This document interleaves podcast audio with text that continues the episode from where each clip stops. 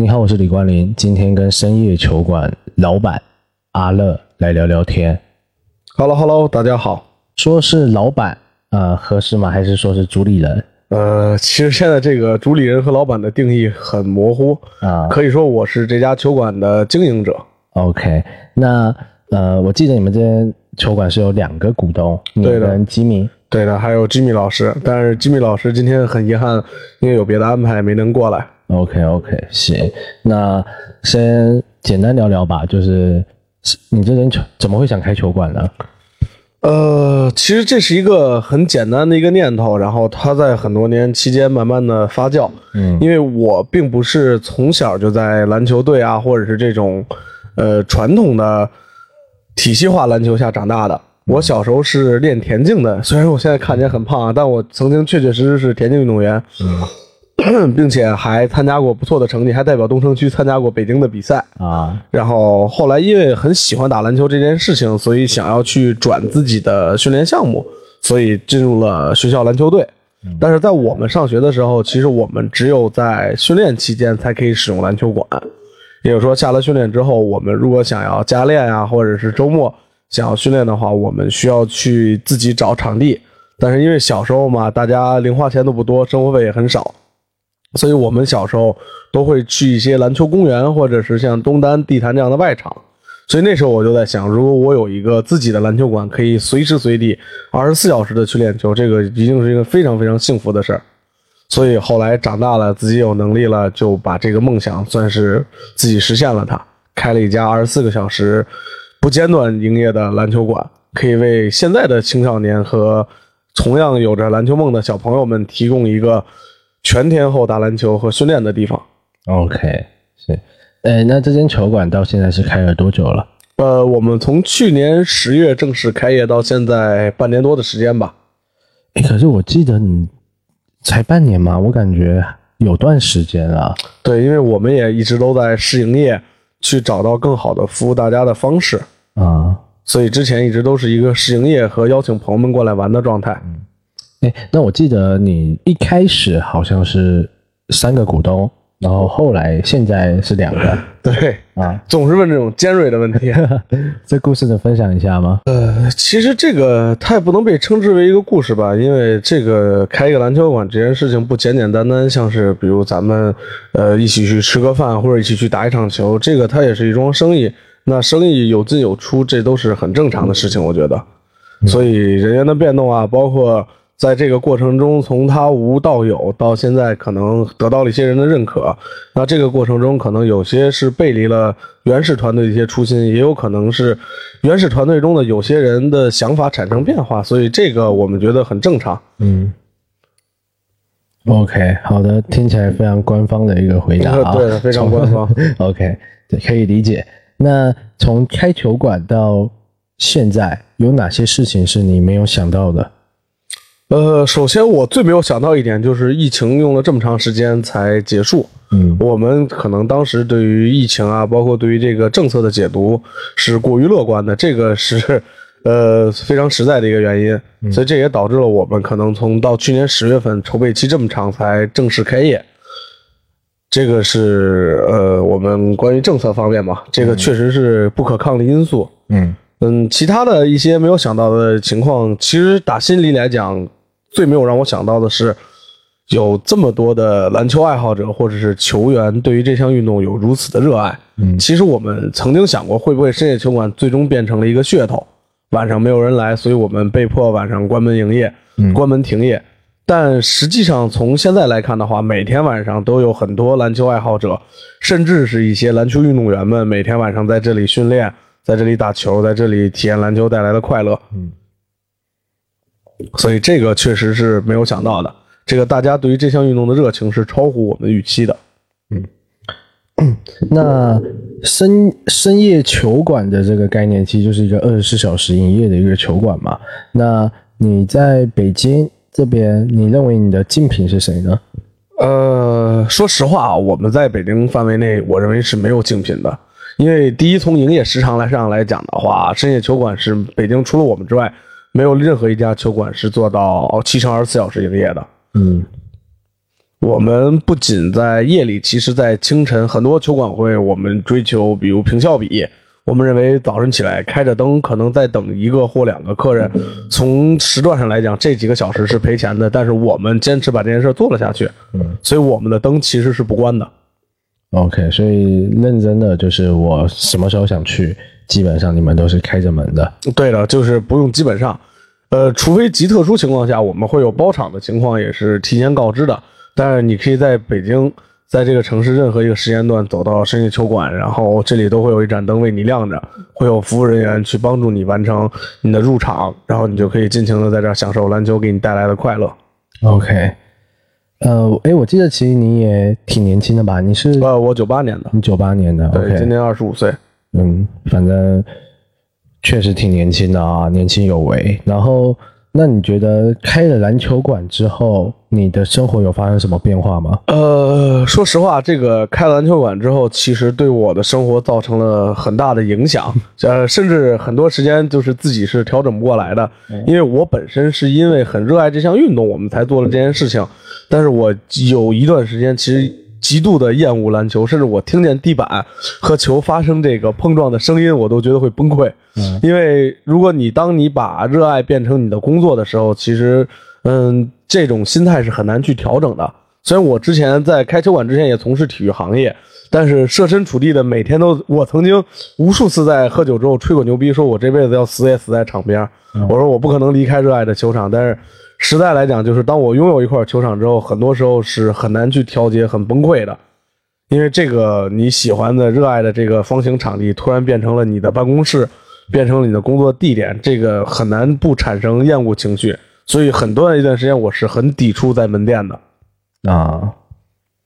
所以生活中造成最大的变化，可能确实是心态上的一个变化。，对的，我们在开业初期要做数据嘛，嗯我们需要去统计人流量和统计时段。我基本上是每天都睡在球馆的，虽然我有家、有女朋友、有有我的宠物猫，但是我不得不每天可能七乘二十小时的和这个球馆在一起，所以这段时间是一个非常崩溃的状态。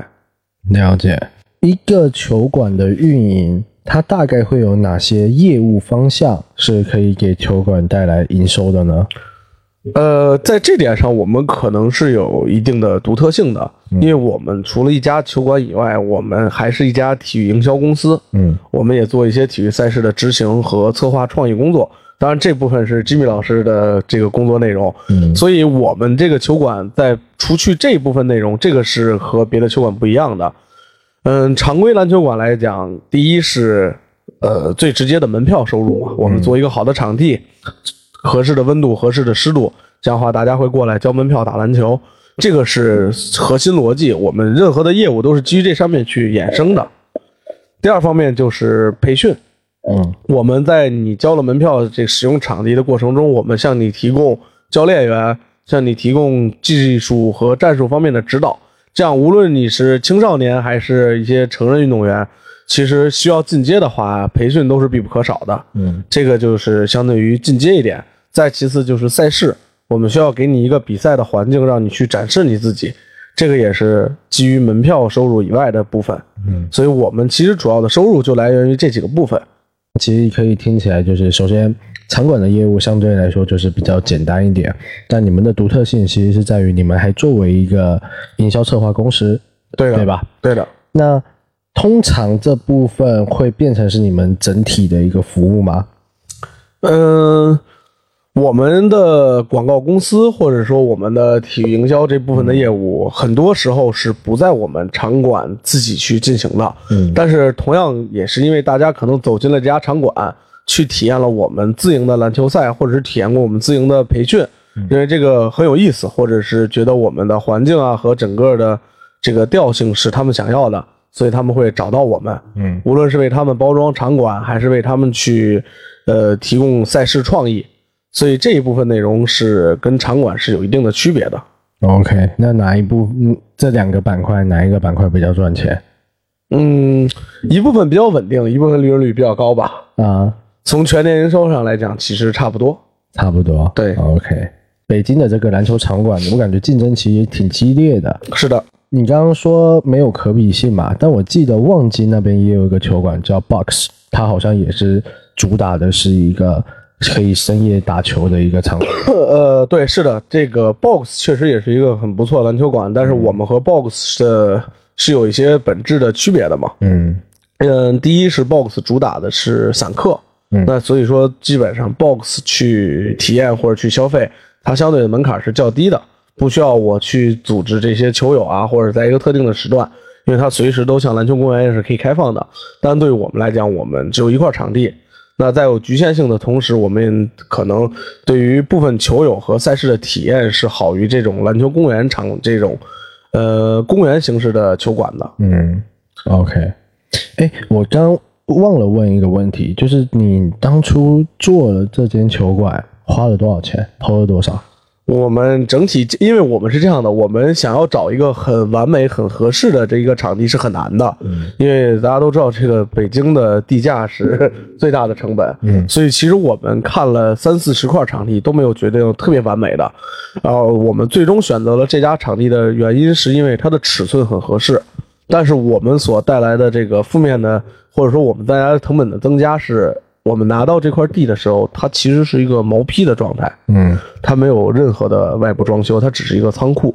我们用了两个月的时间，把一个仓库改造成了一个篮球馆，并且给它放了恒温恒湿系统，包括我们在里头搭建了自己的办公室，搭建了自己的健身房。我们整个所有的设备和我们的算上工期和我们的整个施工费用，将近花了快三百万人民币。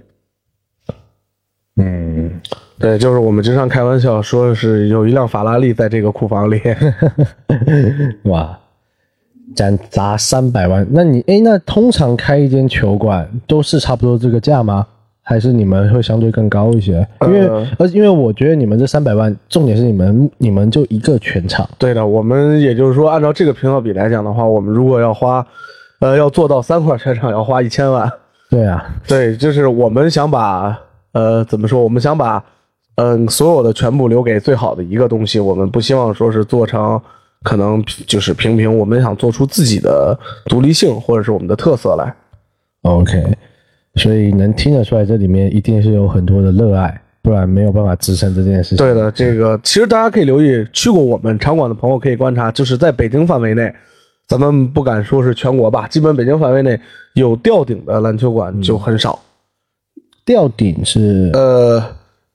我我因为你也会打篮球嘛，你可以回忆一下，你去的和你打过比赛的几乎每家场馆，嗯你打球的时候都无所谓，但你不可以抬头看。嗯。因为当你抬头看的时候，你还是认为好像我在一个仓库里，或者是嗯。我在一个很大的工厂里的感觉。嗯。因为顶部的这些原始保留的钢筋机械结构，包括原始保留的一些东西，会让你觉得这个场馆和格格不入。嗯。天上和地下有很大的区别，地上因为篮球馆一般都做的很好的地板嘛，嗯。但是我们球馆花了很大的时间，还有很多的设计成本，把我们的顶改造成了一个整个的发光板，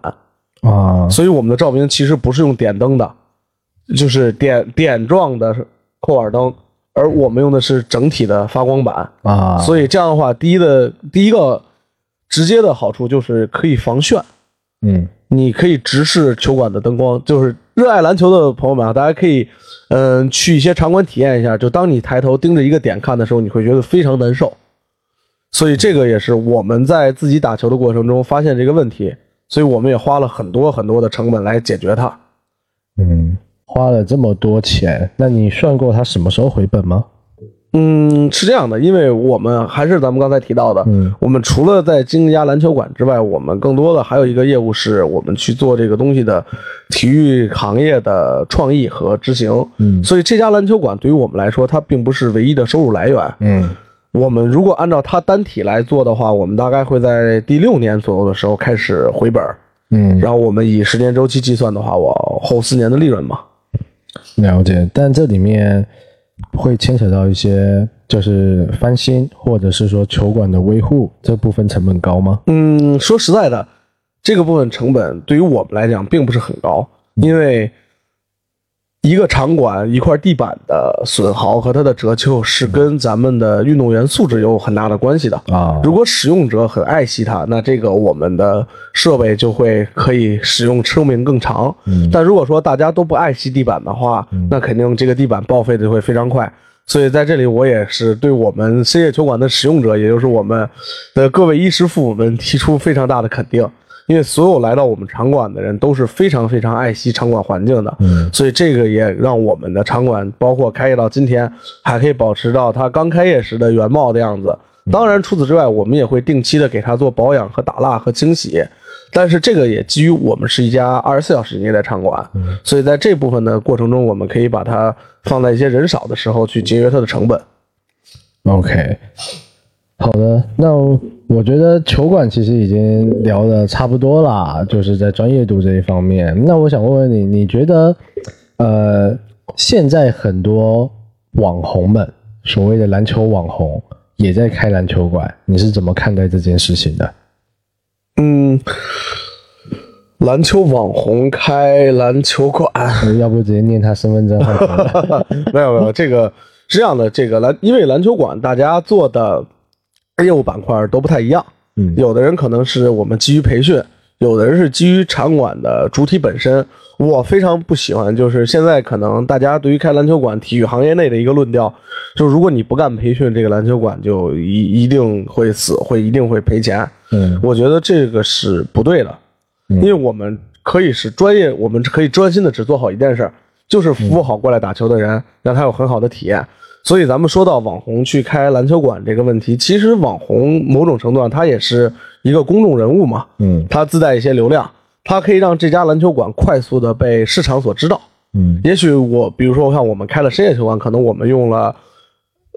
七个到八个月的时间，我们能辐射到几百人，呃，几百万人的这个知名度嘛。嗯但是可能如果是一个主理人或者是经营者是一个网红，他可能在开业的第一天，他只需要发一条抖音，就会有上百万人去知道这件事情，他的篮球馆开业了，包括在哪里长什么样。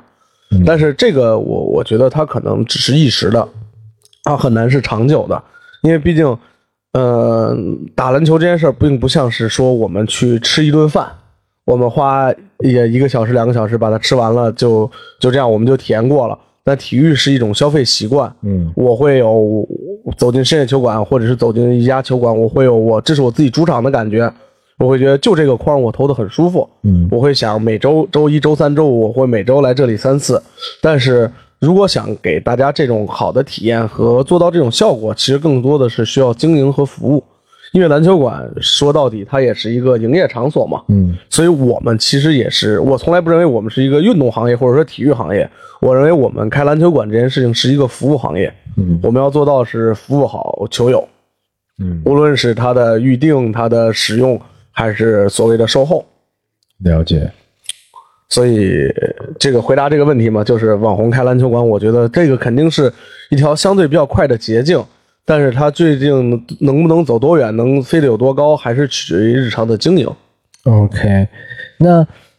我觉得网红开篮球馆其实呃跟你的这个开球馆的概念比较像啊，讲白了就是因为热爱哦，所以去开了，只是说它多了一些号召力跟这个传播力。对的，对的，对，那像有一些这好比像 Ging On 呢，像他们这种连锁的，我记得还有一个叫洛克公园，对吧？嗯，洛克公园在南方比较多，对对对比较少的。那你有了解过他们这部分他们是怎样的一个运营模式吗？最窘迫的就是这个谈论同行嘛，啊 这个问题就比较尖锐。首先，洛克公园，咱们先拿离得远的说啊 先拿这个找不到的开刀。嗯，呃，洛克公园它是更多的是以外场形式开始的。嗯他做这家公司的时候，最多的是南方城市比较适合打室外，对，所以他是去包装一些室外场地，给人一种以街头的感觉。因为篮球馆是很难做到街头的，啊因为街头街头它的本身，那你不能有点，对吧？啊那你只要抬头能看见天空，能看见日月星辰，所以这个是街头的一部分。所以我认为它的这个出发点是非常好的。嗯然后到现在，包括洛克公园的赛事和它的使用者的频率也非常多，使用者的数量，它的用户数量。但它有一个问题，就是它具有地地域的独特性。嗯因为如果我们在北方城市开一家洛克公园球场，它是很难在冬天有生意的，因为咱们说白了，冬天北方是没法打外场的嘛，嗯所以它可能在北方更多洛克公园是会开篮球馆，嗯但是。呃，如果我们是一个街头主题，又变成了一个篮球馆，这个我认为是相对还是比较违和的。嗯所以这个他在南方确实做得很猛，但在北京确实也没有什么声音。嗯哎，北京是不是没有洛克公园？好像没有已经没有了。原来好像是有一家，哎，原来有吗？我现在搜一眼，搜一下，应该是没有了。我搜一下，我感觉应该是没有。北京我看比较多的就只有 Gang On 而已。对的，Gang On 呢，他们咋样？你就是因为其实我就就我来看啊，就我就是个用户而已，嗯我就觉得就是哎有球馆，嗯然后可能打比赛会去，或者日常运动会去，还有像什么北京还有什么数字空间，对的，对这些的，我感觉他们好像主要还是以场馆业务来去经营，而且投资感觉也都挺大的。对的。这个对 Game On 来讲啊，首先我跟 Game On 的管理层，包括他们老板，我们不太认识。嗯，但是我实实在在来讲，我是研究过他们的。如果这个他们看到这条视频的话，我觉得有机会我一定向 Game On 的管理层和经营者当面请教。嗯但是我做过他们的一个倒推，我觉得 Game On 的逻辑是非常好的，因为 Game On 是我们先去找到客户，再开篮球馆。嗯这个，呃，可能现在抖音成功学，包括抖音的生意经上老讲这件事，就是我们的商业逻辑是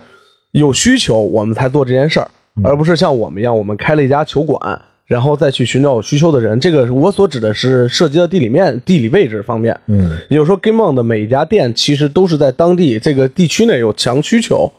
他们才在这里选址，然后根据这个地方地区上的消费人群的消费习惯和消费能力去做自己的装修和装饰，并且去衡量自己的成本价格。所以我觉得 Game On 是一个非常成功的商业体的篮球馆，嗯这个是毋庸置疑的。但是我这个是我们很值得学习的地方，因为我们更多的是出于情怀和热爱做了这件事情，然后我们再努力的把它做好，去得到更多人的认可。嗯所以我认为这一点上还是非常不错，做的非常好的。嗯，OK，所以你觉得开场馆、篮球馆是一门好生意吗？嗯，从生意来讲的话，这个一定不是好生意，这个这个可以说吗？可以啊，为啥不行？呃，那好，那么，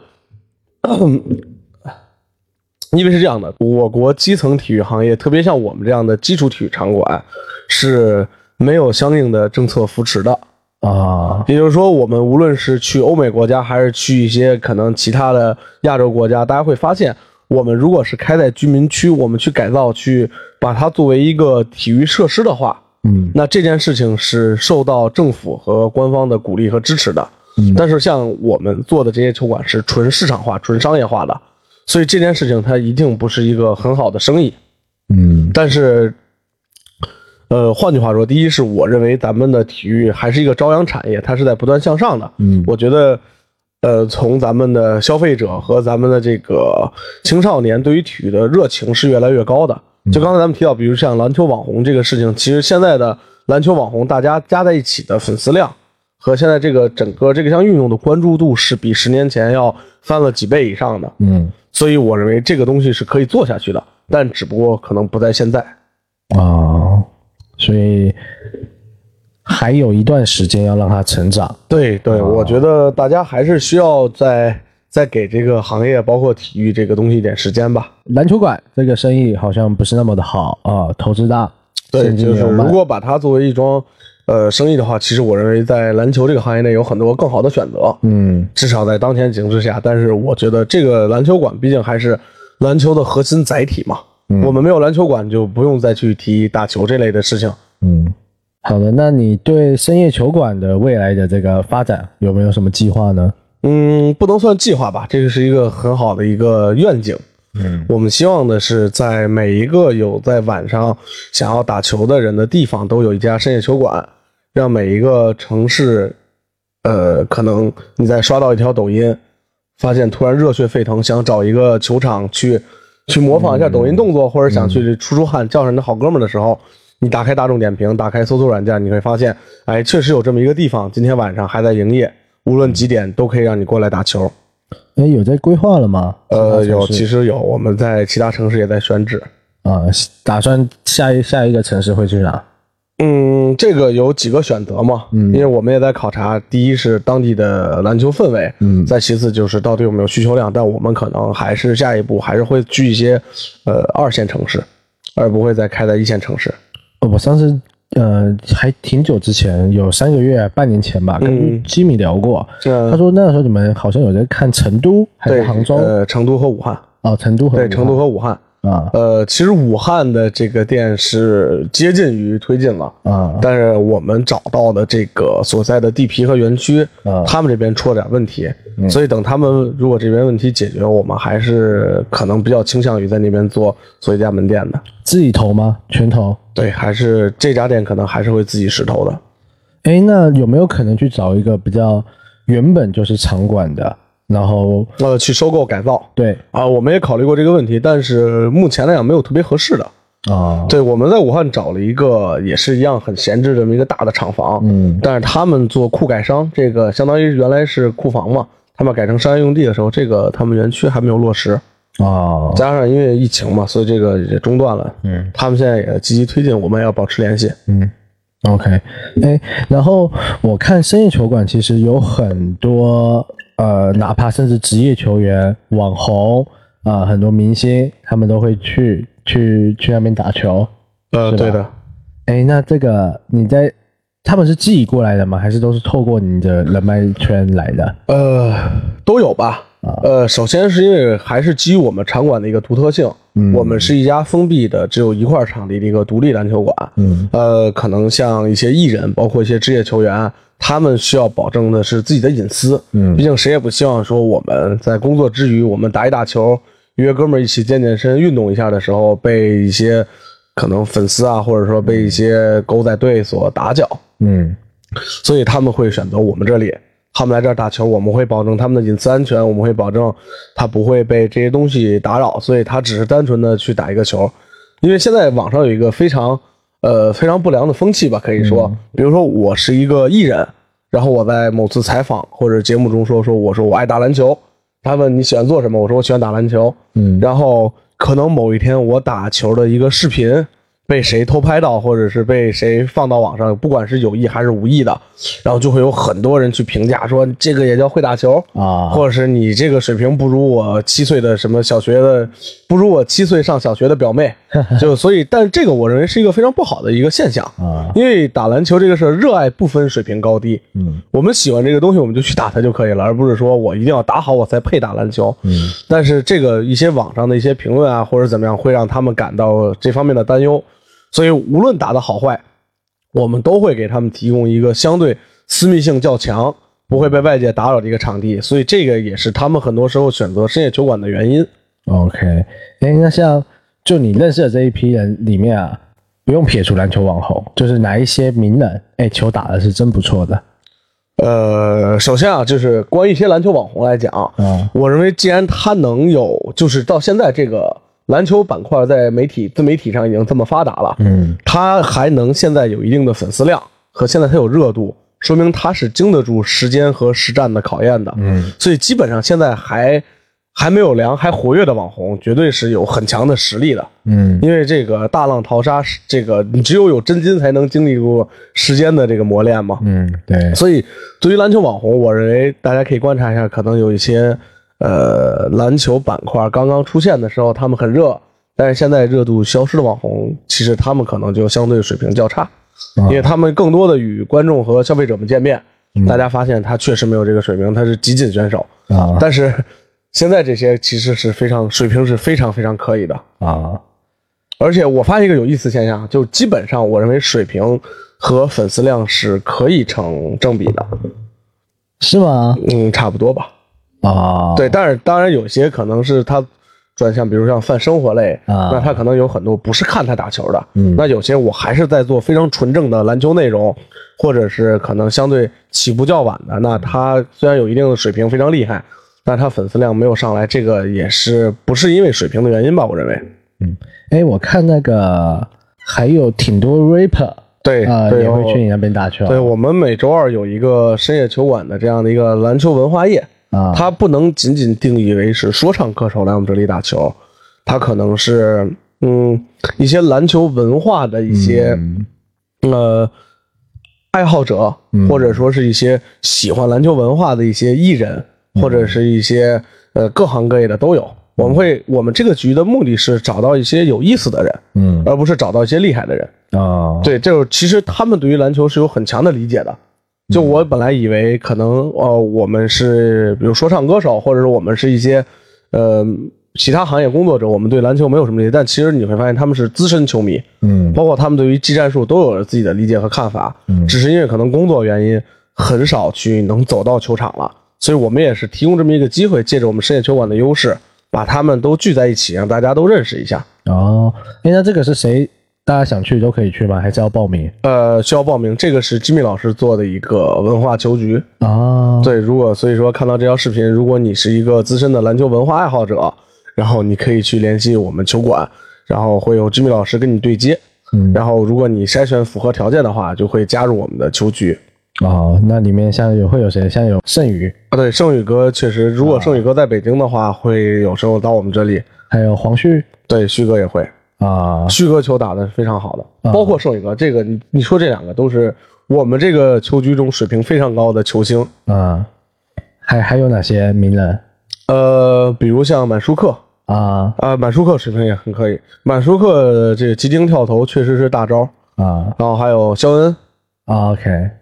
肖恩。对，肖恩哥这个肖恩哥是快反击选手，啊。肖恩哥在反击中非常厉害，因为他他平时很喜欢橄榄球嘛，啊，所以他的加速能力和他的变向能力很强。是吗？他挺他挺瘦的吧？对，但是你如果有机会的话，可以找到一些打球的视频，他速度是非常快的。OK，行，那如果有机会，我也想去参与一下。好的，好的，我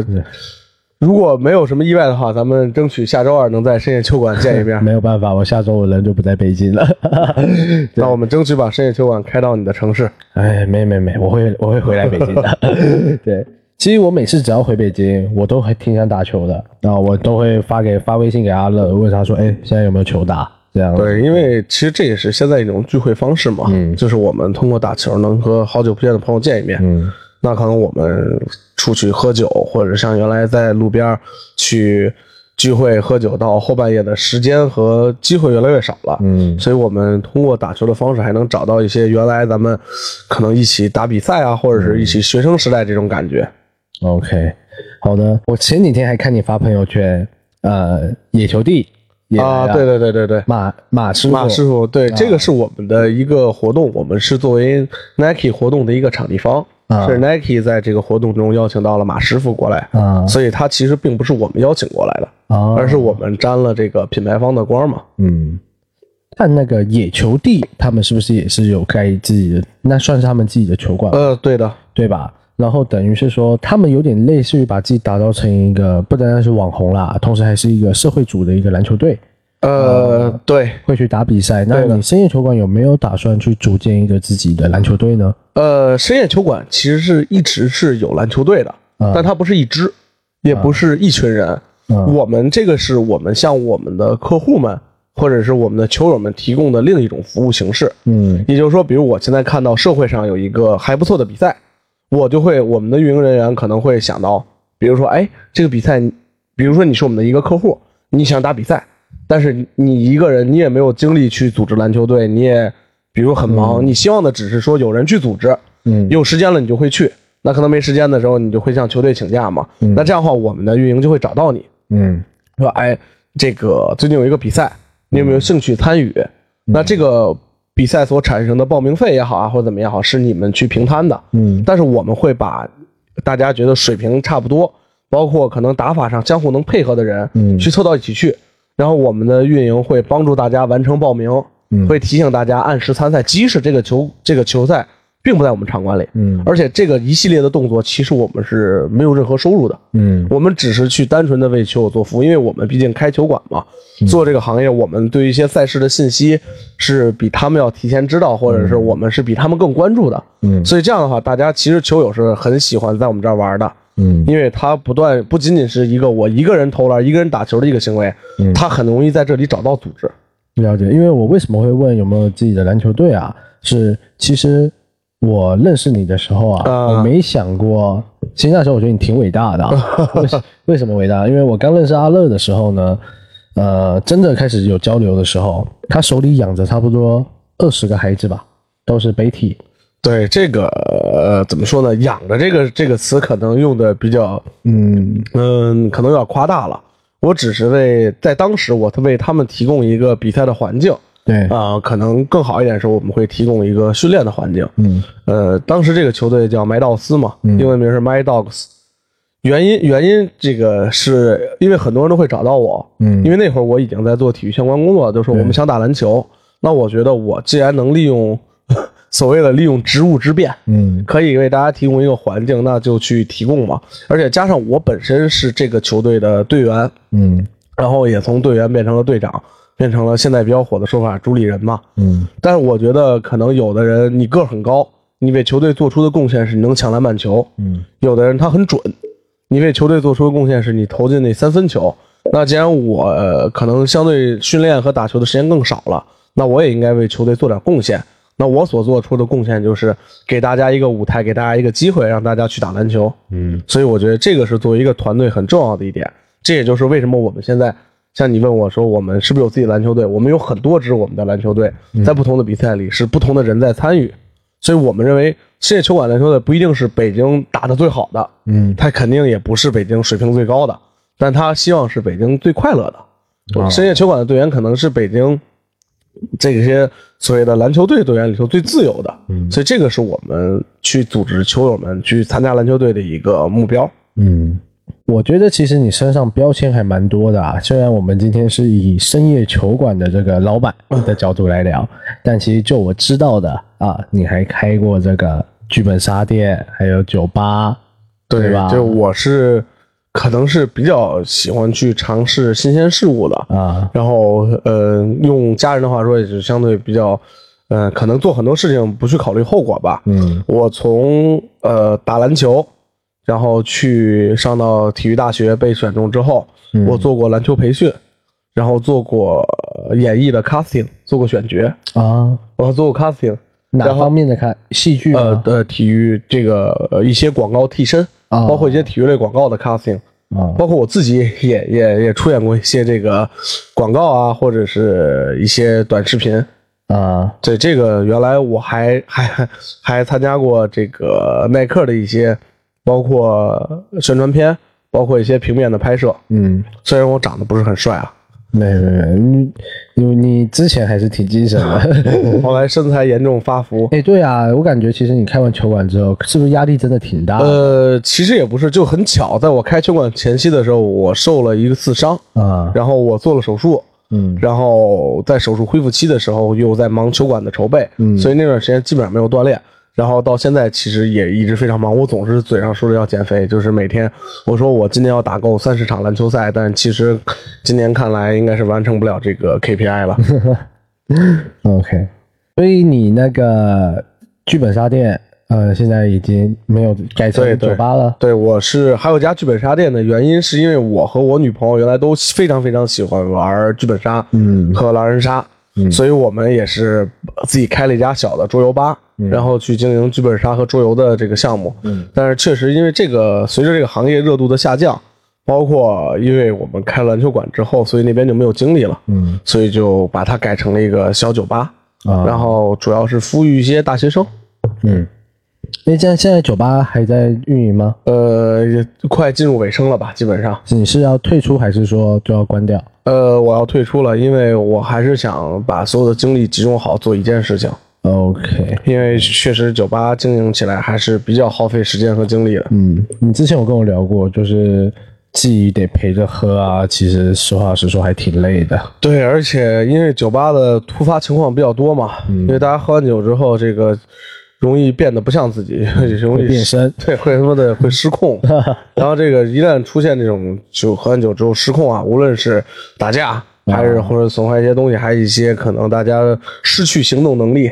这个都需要我们去处理，所以就很麻烦。我经常在晚上接到我这边酒吧店员的电话的时候，我就非常紧张，因为夜半来电一般都没有什么这个好消息。啊，对对对对对对。我其实最后还有几个问题啊，嗯就是你认为五年后的你应该在做些什么呢？好问题啊，呃，在带孩子，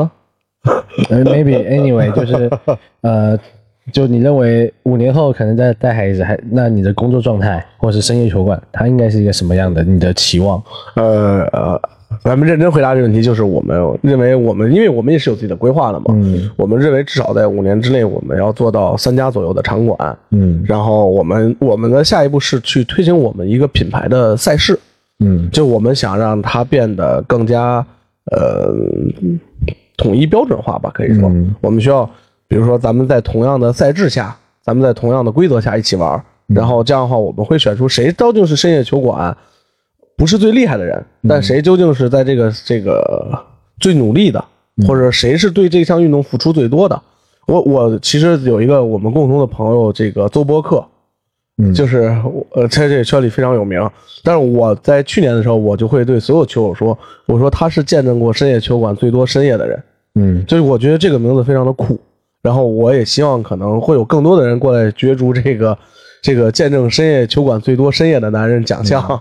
因为这个其实是我们想要找到的东西。嗯所以这个是我们要做的。第一就是更多的去宣传我们的、发扬我们的文化属性。嗯在其次五年之后，我们希望的是能形成一个统一的服务的标准化。嗯，因为比如咱们去吃饭，嗯那可能呃你今天点的宫保鸡丁和明天点的宫保鸡丁，它上的菜是一样的，这就是所谓的标准化服务嘛，或对者标准化出品。但是我们对于球馆来讲的话，我们也希望能达到标准化。就你去了任何一个深夜球馆，在任何一个时段过来，你所得到的运动感受和你所收到的服务体验是一样的。嗯所以这个也是我们在不断追求的一个目标。还是那句话，我一直把我们自己去定义为一个服务行业，而不是一个体育行业。嗯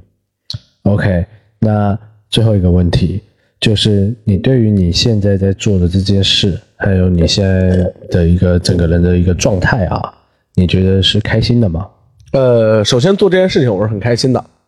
因为虽然说我我也说我们把热爱变成工作之后可能会有一些抵触情绪，但是这个只是暂时的。更多的时候还是会看见很多人在这里打球很开心，他们走的时候还在说：“哎，刚刚你没有打进，我把你打爆了。”但是我我在这个过程中，其实我感觉我和他们是一样很开心的，嗯我能切身的体会到他们的快乐。